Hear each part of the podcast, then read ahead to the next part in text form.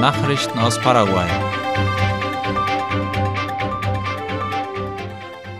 Mades setzt die Wasserentnahme aus dem Fluss Tevicuarú aus. Da der Regen im Einzugsgebiet des Flusses Tebiquarü ausbleibt, hat das Ministerium für Umwelt und nachhaltige Entwicklung MADES die Wasserentnahme aus dem Fluss verboten. Die Meldung richtet sich insbesondere an Reisbauern, die dieses Wasser für die Bewässerung ihrer Felder verwenden, wie ABC Color schreibt. Obwohl nicht angegeben wurde, bis wann die Aussetzung andauern wird, heißt es in einem Kommuniqué, dass die Durchflüsse des oberen Beckens erst wieder die optimalen Werte erreichen müssen. Erst dann könne dem Fluss wieder Wasser für das Gießen der Reisfelder entnommen werden, heißt es. Präsident ernennt Isaac Godoy zum Mitglied des AfD-Verwaltungsrats. Staatsoberhaupt Mario Abdo Benitez hat Isaac Godoy zum neuen Direktor der Finanzagentur für Entwicklung AfD ernannt. Damit schließt er sich dem Expertenteam der Bank an, wie die staatliche Nachrichtenagentur IP Paraguay informiert. Godoy war stellvertretender Minister für Kleinst-, Klein- und Mittelständische Unternehmen im Ministerium für Industrie und Handel. Die Präsidentin der AfD, Teresa Rivarola de Velilla, erklärte dass mit Godoys Beitritt die Mitglieder des Verwaltungsrats nun komplett seien. Die Zollbehörde bricht Rekord bei den Steuererhebungen. Die nationale Zolldirektion hat gestern ihre Rechenschaftsberichte vorgelegt, aus denen hervorgeht, dass die Institution dieses Jahr mit der größten Einnahme in ihrer Geschichte abschließen wird. Es handelt sich dabei um einen Betrag von fast 13,4 Billionen Guaraníes, wie IP Paraguay berichtet. Bei der Vorstellung des Berichts sagte der Direktor der Zollbehörde, Julio Fernández, dass die Behörde nun schon 17 aufeinanderfolgende Monate einen Überschuss verzeichnet von August 2021 bis November dieses Jahres. Er erklärte, dass die Summe von einer Billion Guaraníes pro Monat zurzeit die Untergrenze sei, wobei sie früher die Obergrenze gewesen sei.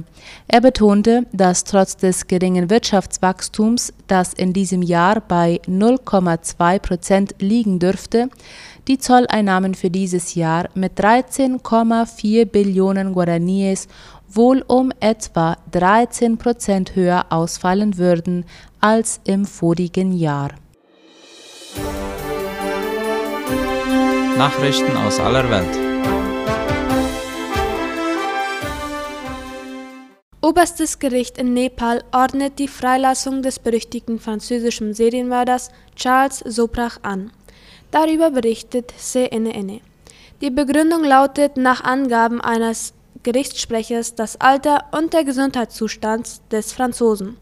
Sobrach leidet an einer Herzkrankheit und muss am offenen Herzen operiert werden. Er soll innerhalb von 15 Tagen in sein Land abgeschoben werden. Der 78-Jährige verbüßt eine lebenslange Haftstrafe, weil er 1975 zwei Touristen ermordet hatte. Zudem gestand er zwölf weitere Morde zwischen 1972 und 1976. Sobrach deutete in Interviews weitere Morde an, zog die Geständnisse aber im Vorfeld weiterer Gerichtsverfahren zurück. Seine tatsächliche Opferzahl ist unbekannt. Putin überzeugt von russischem Sieg. Russlands Präsident Wladimir Putin hat sich bei einer Rede vor der Militärführung überzeugt gezeigt, dass Russland seinen Angriff gegen die Ukraine gewinnt. Darüber schreibt die Tagesschau. Er sei sicher, dass man Schritt für Schritt alle Ziele erreichen werde, sagte er in einer vom Fernsehen übertragenen Rede in einer erweiterten Sitzung des russischen Verteidigungsministeriums. Dafür werde er den Streitkräften alle erforderlichen Mittel zur Verfügung stellen. Es gebe keine finanziellen Grenzen. Putin betonte die Bedeutung von Drohnen in dem zehnmonatigen Konflikt. Drohnen müssten auf allen Ebenen der Kampfführung verfügbar sein. Auch die Kampfbereitschaft der Atomstreitkräfte solle verbessert werden. Russlands Verteidigungsminister verkündet Ausbau der Armee. Laut der Tagesschau hat Russlands Verteidigungsminister Sergei Shoigu angekündigt, die Streitkräfte des Landes zahlenmäßig deutlich aufzustocken. Er schlage vor, die Zahl der Soldaten auf 1,5 Millionen anzuheben, sagte Shoigu bei einer erweiterten Sitzung des Verteidigungsministeriums unter Leitung von Kremlchef Wladimir Putin. Das entspricht einer Aufstockung von 350.000 Soldaten. Putin erklärte sich mit den Vorschlägen einverstanden. Zugleich wird auch der Alterszeitraum erweitert, in dem junge Männer als Wehrpflichtige eingezogen werden können. Shoigu schlägt als Höchstgrenze 30 Jahre vor.